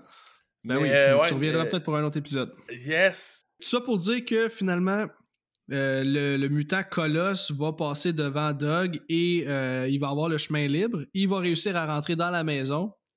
Il va croiser une grosse femme chauve en train d'écouter la TV, genre des Jerry Springer, là, et est en train de brosser des cheveux de tête de mannequin. Comme on dit dans le jargon, une femme saine d'esprit. Doug, lui, euh, il va réussir à aller chercher Catherine, mais il va finalement se faire knocker par la femme chauve en question. Et là, quand il va se réveiller, c'est fucked up ça. Il est enfermé dans un genre de bac rempli de cadavres et de morceaux de corps humain de toutes sortes. Il va piocher en malade pour sortir et il va réussir à en sortir. Non, mais tabarnak, en toi puis moi, c'est-tu pas genre la pire situation dans laquelle tu peux te trouver? Moi, euh, je vous confirme qu'officiellement, euh, je sors pas de cette, cette boîte-là. là. Je meurs étouffé, euh, noyé dans mon vomi. C'est impossible. Ouais, c'est ça. Toi, c'est hâte parce que à chaque film qu'on couvre, t'as une situation loufoque où tu meurs. C'est soit que tu restes jamais du cul dans la fenêtre dans Dawn of the Dead, ou euh, là, tu meurs étouffé dans une pile de cadavres dans un bac. Bref, moi, je survis pas, là. Fait que. Mais, Non, moi, ça. par exemple, j'aurais fait de quoi, là? La bonne femme, là. euh, euh, Peut-être qu'elle avait de l'air un peu plus inoffensive, là, mais. Écoute, mon bébé il est à côté. Ce qui me sépare de, m- euh, de le sauver, c'est cette personne-là. Je m'excuse. Euh, oui. Il y a une troisième tête qui éclate dans le film. c'est celle-là. Oui. là. Ben là, parlant de tête qui éclate, là, il va en avoir quelques-unes qui s'en viennent. Yes. Je vais compter la scène qui suit en détail. Puis un peu comme on a fait tantôt, je veux savoir qu'est-ce que tu as pensé de la scène après. Armé de son bat de baseball, il va faire le tour pour tomber sur le cadavre de Big Bob qui a le drapeau des États-Unis planté dans la tête. Au même moment, c'est là qu'on va faire la rencontre d'un autre mutant. Celui-là, c'est la crème de la crème des hosties de phénomènes de foire. C'est un mutant confiné à vivre sa vie sur une chaise parce qu'il a un cerveau immense qui fait que sa tête penche constamment par en arrière. Et là, Chris, on nous le présente alors qu'il est en train de chanter l'hymne national américaine. Il est à bout de souffle, quoique on s'entend que c'est pas évident de chanter avec un 18 litres d'eau dans la tête qui t'amène la tête par en arrière. Moi, dans mes notes, je l'appelais la tête d'eau. Fait que. Ben oui, ben oui, ben oui, ben oui, ouais, un bon 18 litres, là. Tu peux rajouter une petite champlure après ça, mon homme, là, puis tu te coules un petit verre d'eau, là. En plein été, là, sur le bord de la piscine, là, Calisse, ça me ferait. ok. Doug va demander à la tête d'eau où est sa fille. Et là, la bébite, si je peux l'appeler de même, il va juste partir à rire en disant It's breakfast time. Et au même moment, Pluto va arriver en défonçant le mur de la maison. Et là, va s'en suivre une scène de bagarre crissement bien faite. lui, il connaît pas ça, les portes, hein. Plutôt. euh, Pas à tout, man. Non, non. Il va plutôt prendre le mur. C'est comme le, le bonhomme Kool-Aid là, qui arrive avec. euh, Oui, c'est vrai, ben oui, avec son petit gros pitcher, ben oui. Il, dit- genre, il arrache le toit de la maison, là. Même affaire. Plutôt, puis ce gars-là. Là. Euh, va tenter de venir donner un coup de main à Doug un court instant. Je dis ça parce que Beast va finalement se faire garrocher. Euh, Doug, il va s'enfermer dans la salle de bain. Et là, encore une fois, Pluto va défoncer un autre mur pour venir le prendre par surprise. Il va y rire d'en face avec son esti de mutant dommé, genre Je t'ai eu. C'était ma meilleure imitation. Ça ressemble, c'est bon. Doug va finalement réussir à lui planter son bat de baseball brisé dans le ventre.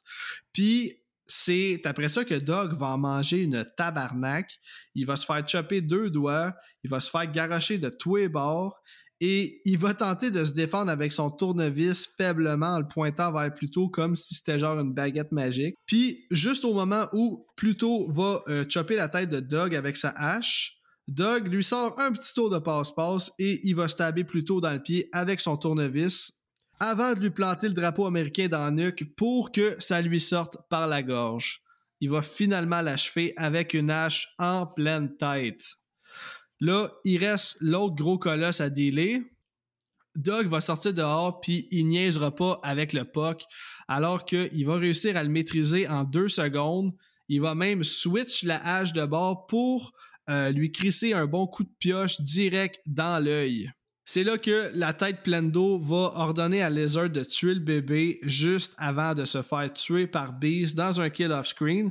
Et comme je disais tantôt, euh, c'est là qu'on remarque que Beast est un astichien efficace, puis Chris, il y, a un, bon kill count à lui seul. Donc, euh, c'est quand même remarquable. OK, la scène finit un peu de même. Qu'est-ce que tu as pensé de euh, les chorégraphies de combat, euh, de la façon qu'ils ont amené le personnage de la tête d'eau? Conte-moi ton, ton impression de comment tu as vu cette scène-là. là. Ben, ça, la, fameuse tête d'eau, là, c'est peut-être, un- je pense que c'est un syndrome médical en plus qui a un nom. Je m'excuse s'il y a du monde qui, qui en souffre, mais euh, on va quand même l'appeler ça la tête d'eau, là. Mais ça faisait penser à la Texas Chainsaw Massacre dans le sens qu'il y a un élément grotesque. euh, puis la fameuse bagarre qui suit avec euh, Pluto. Il y a juste le, le truc qu'on on niaisait là, quand il défonce le mur, mais je suis comme. C'est une drôle d'entrée pareil dans, dans une scène, t'es comme. Ouais, le timing est là en Chris. Là. Il attendait que l'autre dise it's breakfast time, puis il défonce la porte. Là. Ben, ouais, c'est en ça, fait, il là. attendait juste le call, il était à l'autre bord de la porte, il attendait, c'est ça qu'il fait ses journées. Puis, euh, puis tu sais, en tout cas, le gars vient de défoncer la porte, puis euh, t'as Doug qui s'en va se cacher dans les toilettes comme si ça va peut-être l'arrêter, le Doug qui défonce les portes. Euh, pas les portes, mais qui défonce les murs carrément. Euh, Il y a ça que. C'était pas assez pour me mettre. Pour pas me faire embarquer dans la scène, mais c'est quand même des petits éléments que je trouve. euh, ouais, c'est. peut-être juste pas défoncer les murs, puis euh, le reste, ça a été. Tu sais, tu peux en défoncer en- quand il se pitch, un dans. Quand il pitch Doug à travers, ça, c'est- chill, là, mais comme, tu sais, il arrive dans la scène de même, je trouve ça quand même un peu whack, là. Ouais, les- on va te le dire, là, les, les murs sont faits en carton en asti dans cette maison-là. Là. Ben, quoi que c'est. On s'entend que ça date. C'est sûrement fait de même, c'est pour ça qu'ils pensent des maisons euh, tests pour les, euh, les essais nucléaires, mais euh, tout ça pour dire que le personnage de, Doug, euh, moi j'y crois euh, à ce moment-là, puis j'y croyais dans le temps, tu sais, un personnage qui s'en va de là pour chercher son bébé. Ok, écoute, le, le film achève. on, va, on va retourner avec Bobby et Brenda. Ils vont entendre un petit système de sécurité homemade se déclencher, ce qui veut donc dire qu'il y a quelqu'un dans le périmètre. On va euh, se rendre compte plus tard que c'est Papa Jupiter qui a volé le cadavre de leur mère. Et là, euh, Bobby va partir à sa recherche. En fait, il va prendre Papa Jupiter par surprise quand euh, il va le voir en train de manger le cœur de Ethel en bon cannibale qu'il est. Puis là, ça avec, c'est une autre affaire dans le making-of qu'on voit, c'est que euh, l'acteur qui incarne Papa Jupiter, lui, c'est un méthode acteur. Il était vraiment dans son personnage. Puis semble-t-il qu'il est le même pour tous ses films. Puis le cœur qu'il mange, il est, fait en gélatine. Puis euh, ça a l'air que ça, écœurait toute l'équipe de tournage à quel point il avait l'air dans son personnage. On dirait vraiment qu'il il- il était pas en train d'acter. on était témoin d'un cannibale qui était en train de dévorer un cœur un cœur humain. Mais ça fait chier parce qu'on le voit pas tant dans le film. Ça dure comme 3-4 secondes. Puis, tu sais, on a juste un plan qui reste un petit chunk de bouffe dans, dans la bouche. Puis qu'il est part à courir après Bobby. Mais dans le making on voit vraiment bien comment cette scène-là a été faite. Puis d'ailleurs, c'est vraiment le corps euh, de, de, de l'actrice qui incarne Ethel, là, qui est couchée par terre. C'est pas un mannequin. Ils ont juste fait un genre de. De, de, de- une genre de prothèse là, de, de, son chest qui était comme euh, sa cage thoracique qui était Mhm. toute ouverte. Là. Fait que bref, c'est un petit détail, mais j'ai trouvé ça quand même cool de savoir ça. Ouais, mais je suis content qu'il y ait un peu plus sur euh, Jupiter dans, dans le making-of, parce que moi aussi, je trouvais qu'il il était pas, euh, était pas bien ben présent dans le film. Puis, tu sais, quand tu écoutes le remake, le, le père, ben, Jupiter, whatever, il a un rôle pas mal plus important, là, je trouve. Je, trouvais que c'était un des trucs que le remake fait moins bien, puis, tu sais, là, tu vas décrire ce qui lui arrive. Quand ça lui arrive dans le film, je suis comme. Ça n'a pas tant d'impact dans le film, je trouve, ce moment-là. là. Je trouvais que ça, l'original l'a mieux fait. T'amènes un point intéressant, puis je trouve que ça, la scène qui suit, la scène où Papa Jupiter va mourir, c'est une des scènes aussi qui est le plus fidèle à l'original. Puis je pense que c'est la seule scène que je pense que j'ai mieux aimé l'original que euh, le remake. Euh, Quoique l'explosion, c'est sûr qu'elle est plus impressionnante, là. Mais bref, regarde, je vais la décrire. Papa Jupiter part à courir après Bobby après qu'il l'a découvert en train de manger le cœur de sa mère. Bobby va se sauver dans la roulotte et là, il va mettre à exécution le plan qu'il avait fait avec Brenda, c'est-à-dire d'ouvrir deux bonbonnes de propane dans la roulotte, de se sauver par la fenêtre, mais ils ont aussi pris soin d'attacher des allumettes au bas de la porte d'entrée, de sorte à ce que quand Jupiter va ouvrir la porte coulissante, la friction des allumettes au sol va allumer une flamme qui va tout faire péter.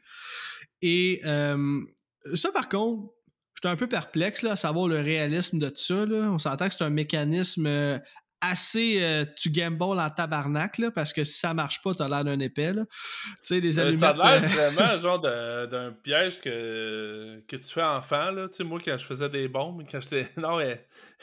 Là, je niaise, je, je faisais pas des bombes, mais tu sais, c'est un genre de bricolage. C'est comme, ouais, là, le gars, il va ouvrir la porte, puis là, ça va être tombé la tête, puis on va rire. Puis je suis comme, non, tu sais, dans la vraie vie, le monde, il va juste faire comme, Hein, pourquoi il y a une chaudière en haut de la porte? Puis là, tu vois des enfants en arrière, tu te dis, genre, comme dans euh, Scary Movie, là, avec euh, Ghostface qui est caché en arrière du divan, là, la même affaire. Ouais, c'est ça.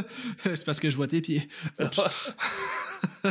Mais ça me faisait penser un peu genre à une expérience de Mythbuster ou euh, justement comme un piège de Home Alone, là, comme que c'est c'est tout trop rodé, là, puis comme Ouais. ça peut pas. euh, T'as une C'est- bonne comparaison, je trouve. C'est un piège style Home Alone. Là, Ouais, il va c'est ça. passer ici, il va faire exactement les mêmes mouvements que j'avais prédit pour tomber exactement à l'endroit où est-ce qu'il va y avoir comme. Euh, c'est un esti de gamble parce qu'il y a une, une affaire qui marche pas comme prévu, puis euh, le plan est à l'eau. Ah, t'as l'air d'un épais, les deux se font tuer, puis euh, on a genre cinq films, là. Bref. OK, euh, on va arriver à la scène finale où Doug va finalement affronter Lizard, soit l'homme qui a tué sa belle-mère et surtout sa femme. Le fight est quand même bon, j'ai trouvé. Doug, là, il a un seuil de tolérance à manger des volets, en tout cas. Euh, écoute, si j'ai rarement un gars se faire crisser une rince de même, mais à chaque fois, il se relève. Et dans ce cas-ci, il va se relever et il va tirer Lizard à deux reprises avec le shotgun euh, qu'il avait dans les mains. Une fois que Lizard va être par terre, Ruby va arriver, elle va redonner le bébé à Doug. Hey, attends un peu, j'ai skippé un bout. Ruby, va redonner le bébé à Doug parce que j'ai oublié de le dire tantôt, mais euh, quand euh, Beast a tué la tête pleine d'eau, après ça, on voyait Lizard qui arrivait pour tuer le bébé parce que la tête pleine d'eau, il avait euh, ordonné de le faire. Et au moment où il s'en allait tuer le bébé qui était placé en dessous d'une couverture, euh, il a été surpris parce que le bébé avait été remplacé par un cochon et ça, c'est Ruby qui l'avait remplacé à la dernière minute et elle s'était sauvée avec le bébé. Elle redonne le bébé à Doug parce que finalement, elle, c'est comme la seule mutante qui a un petit peu de bonne conscience, qui est gentille au final. Lizard va se relever une dernière fois pour courir vers Doug, mais Ruby va se sacrifier en sautant sur Lizard et les deux vont tomber en bas de la falaise. Et là, Brenda va aller achever Papa Jupiter qui était euh, encore en vie malgré l'explosion. Elle va y planter une pioche dans la tête à lui aussi. Comme quoi c'est un peu le trademark du film. Les pièges dans la tête. Ben oui, c'est ça, ça aurait pu être ça le nom Ah, du Il y en film. a plusieurs. Il y en a au moins 4-5. là. Donc, finalement, Doug va revenir avec Catherine et Beast et tout est bien qui finit bien malgré qu'ils ont vraiment plus aucune ressource pour survivre et qui sont encore perdus malgré tout. Et le film va se terminer sur une shot d'un mutant qui les regarde au loin avec des jumelles, ce qui va nous donner une suite qui aura pas lieu avec les mêmes personnages, mais tout de même, il y a une suite à ce film-là. Ah, puis je l'avais jamais vu, hein, puis je l'ai euh, écouté euh, avant l'épisode. Qu'est-ce que tu dis, t'avais euh, jamais vu?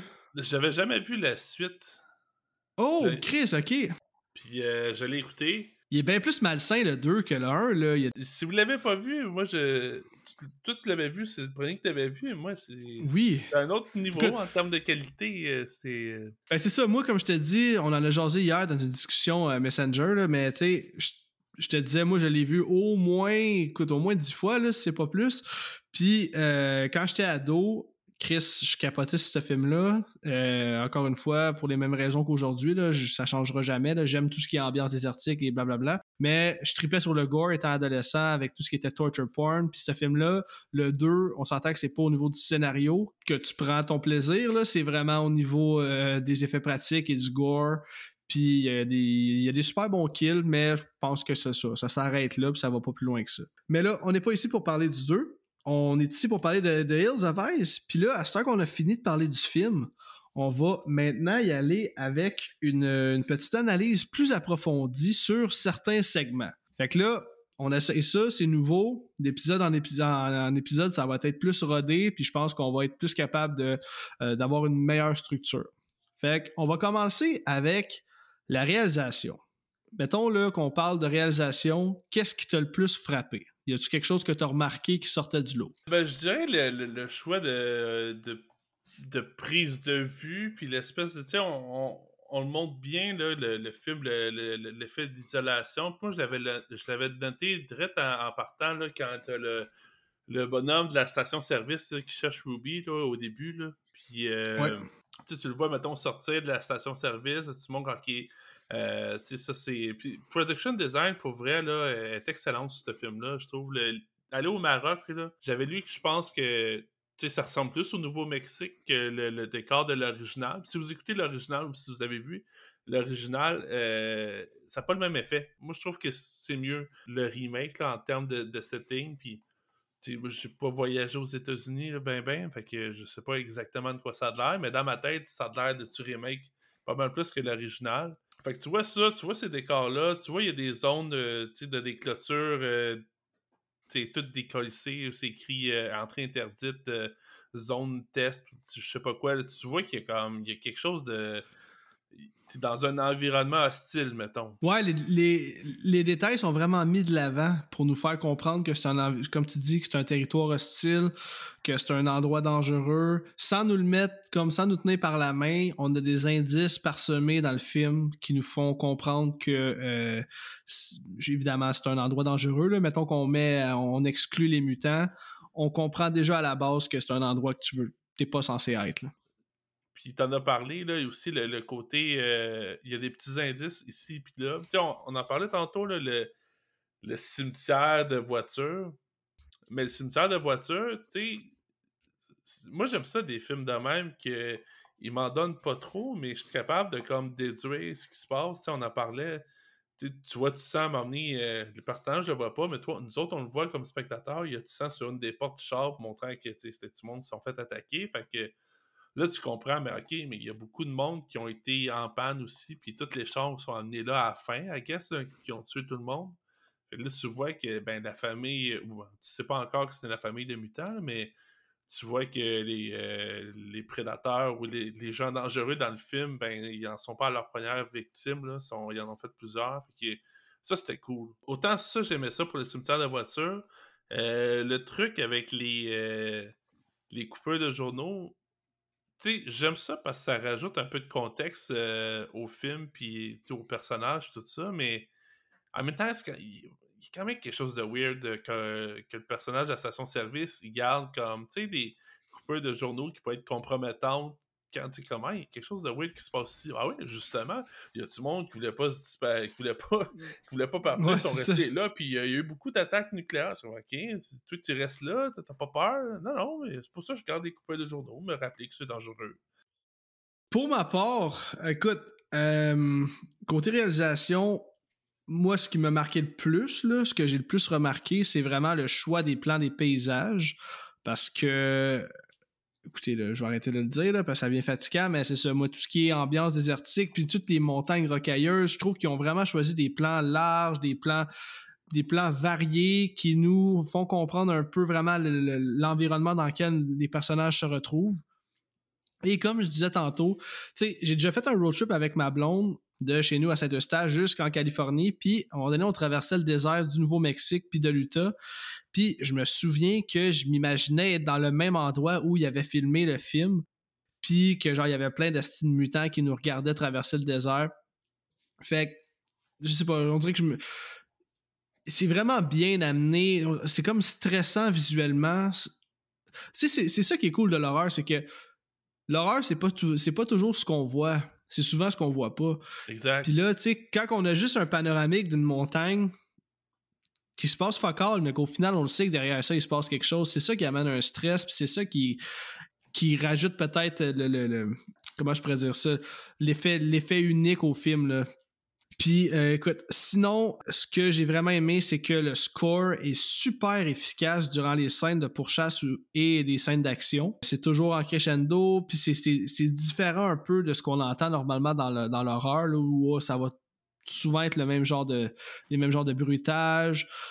Mais je sais pas, j'ai trouvé que The Hills of Eyes, il y avait un côté unique sur beaucoup d'aspects dans la réalisation, comme je te dis, les plans de vue, le score. J'ai trouvé que c'était on l'a déjà mentionné, mais c'était très fidèle à l'original. Chaque scène d'horreur avait un super beau build-up. Puis j'aime qu'il n'y a pas de style niaisage. Genre, les mutants sont sans pitié, puis ils laissent aucune chance de survivre à quiconque, dont le personnage de Doug. Tu sais, il va manger une volée. C'est à se demander à un moment donné s'il va survivre, tu sais. On est toujours un peu dans le doute. C'est pas comme clair et concis que ben non, c'est clair, c'est clair que ce gars-là survit. avec tout ce qu'on a vu au travers le film, on sait jamais à quoi s'attendre avec le destin de nos personnages. Puis ça, c'est un aspect que j'ai vraiment aimé. OK, on va passer à mon deuxième point, qui est l'acting et les personnages. Qu'est-ce que tu as pensé de l'acting ou des personnages en général? Pour être honnête, l'acting, c'est quelque chose qui pas un des trucs qui, me frappe le plus quand j'écoute des films. Je sais pas pourquoi. Euh, faudrait que je m'informe plus sur le métier d'acteur, I guess. Mais tu sais, Ted Levine en, rôle du, père de famille, euh, moi je trouve qu'il joue bien. Je savais même pas que c'était lui. Puis là, je donne pas des points parce que je viens d'apprendre que c'est un acteur connu qui l'a fait. Là.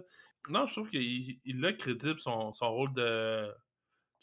Tu sais, je dirais figure paternelle classique, là, que tu es supposé être euh, lui, il va trouver des solutions. C'est lui qui est en contrôle. Puis le personnage est un peu montré de même au début. Là, tu vois que Doug, il est dans, il est dans le trailer. Puis il reproche pourquoi on peut pas euh, prendre l'avion. Faut prendre le camion parce que, ah oui, c'est vrai, ton père ne pourrait pas piloter l'avion. Fait tu vois que c'est. Le père, est vraiment comme. C'est lui qui est en contrôle tout le temps. Puis c'est le premier à partir aussi. Fait que euh, je trouve ça, je trouve ça intéressant comment les, personnages sont traités dans le film. T'aurais-tu un personnage préféré, mettons? Il y en a pas tant parce que la moitié des personnages partent quasiment à moitié du film. Mais je dirais Doug, euh, vraiment. Là, puis euh, autant aujourd'hui pour différentes raisons qu'à l'époque, là, mais c'est un personnage qui, c'est un peu le nerd de service. Là. Il, vend des, il vend des cellulaires, puis finalement, euh, c'est pas, lui, il croit pas au gun, comme, ils, comme ils disent dans, le film. Puis euh, d'ailleurs, il va finir par les utiliser, là, mais euh, la plupart de ses kills sont faites à l'arme blanche, si je peux dire. Mais je trouve qu'il y a une belle évolution dans le sens que c'est quelqu'un C'est ce que j'allais dire.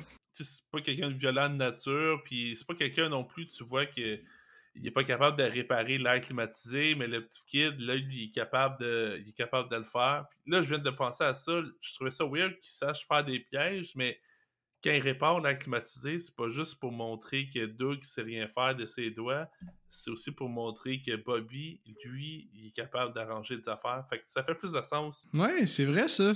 Puis tu sais, Doug, là, ce qui est cool, c'est que au départ, là, il est le. Est le stéréotype classique du personnage qui meurt en premier. Là. Un peu asshole, il se de tout, il agit en trou de cul, tu sais, il est comme. il- Mais tu en même temps, c'est un bon Jack, mais il a un je m'en foutisme assez apparent, fait qu'on se dit, hey, lui, il va mourir d'un premier. Puis au final, ça devient un des personnages les plus intéressants, que c'est probablement lui qui a le meilleur développement dans tout le film. Puis un peu comme tu dis, là, pour toutes les raisons que tu dis, là, il y a les valeurs à bonne place, puis quel père ne ferait pas ce qu'il fait là, pour sauver son enfant? Donc euh, je suis d'accord que Big Bob puis Doug, ça reste deux bons personnages. Pour ma part, première affaire que je pense euh, quand je pense à l'acting du film, c'est que j'ai trouvé que tout le monde était crédible. Autant Brenda, Lynn, la mère, j'ai trouvé que euh, leur lien familial était crédible. Ça avait vraiment l'air d'une petite famille tissée, puis ça paraissait que la mère était vraiment contente d'avoir ses trois enfants avec elle pour célébrer son 25e anniversaire de mariage. Par contre, euh, je dirais que mes trois personnages préférés du film sont évidemment comme toi, Doug, Bobby et euh, Lizard, qui je trouve qui a vraiment à faire une solide performance d'acteur. Pour un vilain, il l'avait très très bien. Les mutants étaient vraiment on point aussi, là, autant au niveau du maquillage que euh, de leur performance d'acteur. Je trouve que ça deliver, mais j'imagine que quand tu ressembles à ça, puis tu te regardes dans le miroir, c'est plus facile de rentrer dans ton personnage puis de juste agir comme tu penses que le personnage agirait. C'est pas comme, euh, euh, je sais pas moi, Leonardo DiCap- DiCaprio qui se prépare pour un rôle. Disons que c'est- plus simple de se préparer pour ce genre de rôle-là. Ouais, mais il y, a- ça aussi des fois, tu sais, comme les Oscars sont bons pour donner des, euh, des prix à des, euh, des, des acteurs qui, qui, qui, se transforment pour un rôle, ou mettons, qui, qui perdent beaucoup de poids ou qui en gagnent beaucoup, whatever. Puis Ouais, c'est ça. c'est un peu comme dans, dans, dans lignée de ce que tu dis, j'ai l'impression de, tu sais, quand, quand t'habites physiquement le personnage défiguré, ça doit être pas si dur de, de jouer une maniaque, I guess. Non, c'est ça, mais tout de même, il, il réussissait quand même très bien ce qu'il avait à faire. Et euh, ben c'est ça, les personnages moins importants, ils meurent rapidement, donc on n'a pas vraiment le temps de s'attacher à eux. Ok, euh, on va maintenant passer au dernier point euh, d'analyse avant qu'on passe à notre scène préférée. Je veux qu'on parle du practical, parce que évidemment, le practical, c'est pas mal ce qui est vraiment mis de l'avant dans ce film-là. là. Je vais commencer. Pluto puis la grosse tête pleine d'eau sont les mieux réussis en termes de grosses faces dégueulasses puis de réalisme à mon avis. Props à la tête qui pop dans la bécosse. Sinon, euh, au maquillage de Lizard qui devait porter une prothèse qui tirait sa lèvre vers le haut tout le long du film, qui est quand même ultra agressant, mais il deliver quand même très bien. Le personnage de Ruby aussi, que dans le making-of, on voit très bien que c'est une prothèse qu'elle doit porter tout le long. Ça a l'air de rien comme ça, mais ça doit être fatigant d'avoir ça à journée longue d'en face. Et euh, ben c'est ça, je l'ai mentionné tantôt, mais ils ont vraiment beaucoup. ben, en fait, Alexandre Aja a utilisé la technologie de 2006 qui à l'époque était incroyable, alors que le CGI s'en venait de vraiment meilleure qualité, puis c'était vraiment plus facile pour lui de créer des effets réalistes, alors que il mixait vraiment 50-50 du practical et du CGI. Exemple, la scène où euh, Big Bob va brûler. Donc, pour ce qui est du practical, moi, c'est vraiment ça qui a sorti du lot pour le practical. De ton côté, ça ressemble à quoi? Ben évidemment, la tête qui éclate. euh, j'ai pas vu le making of, je sais pas comment ils l'ont fait. Puis, euh, mais j'ai l'impression que ça, ça avait l'air d'être du practical. Puis, tu sais, ils ont pris le temps de la montrer, ce qui est normalement un signe que ils l'ont fait pour, ils l'ont fait pour vrai. Ouais, parce que pour ce qui est de l'enceinte de la Bécosse, dans le making-of, on voit très bien, même au ralenti, euh, Attends, attends, attends, moi je fais pause là, puis je m'en vais voir ça au ralenti sur le making of. là. Ah non, je te le dis, c'est vraiment impressionnant. On voit la tête qui évidemment est une fausse tête, puis on voit vraiment là, la, la fissure qui se crée au niveau du visage au moment où, où l'explosion arrive. Fait que vraiment là, c'est évidemment à vitesse réelle, on n'y voit que du feu, mais c'est crissement bien fait. C'est ça la magie du cinéma, man. Chris que c'est beau, vive les effets pratiques, puis il faut jamais que ça arrête. C'est pour ça que j'aime autant Terrifier 2. C'est pas pour le contenu, c'est pour tout l'effort qui a été mis dans euh, les effets pratiques. Continue ton, ton take. Euh, ouais, non, c'est ça. Fait que, évidemment, ça, je trouve que c'est un- une belle shot de- d'effet pratique. Euh, les maquillages aussi, c'est vrai qu'il n'y en a pas vraiment que. Je pense que tout à l'heure, je parlais, il y a quelque chose de malaisant quand il est dans la maison avec euh, tête d'eau. Je pense que c'est justement signe que les maquillages ont vra- ont- sont vraiment bons dans le sens que si ça, si ça marche de me mettre dans un peu comme malaisé, c'est parce que j'y crois.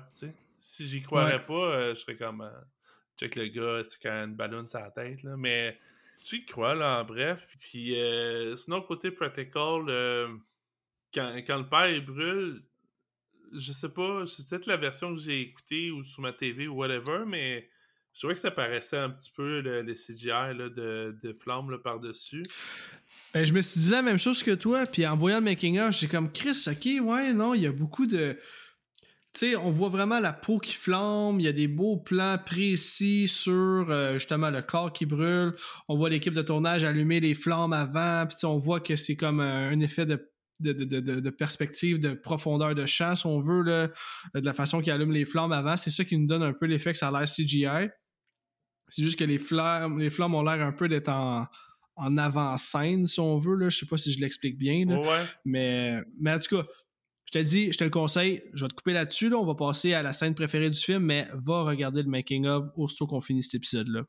Dernier point avant qu'on conclue cet épisode-là. euh, je veux savoir ta scène préférée du film et pourquoi. Fais ça en quelques lignes?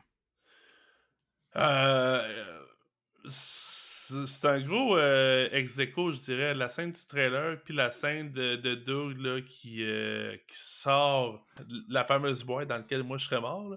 mais euh, qui sort, puis là, on- il devient comme. Ok, mais attends un peu, je te coupe. Faut t'en choisir juste une.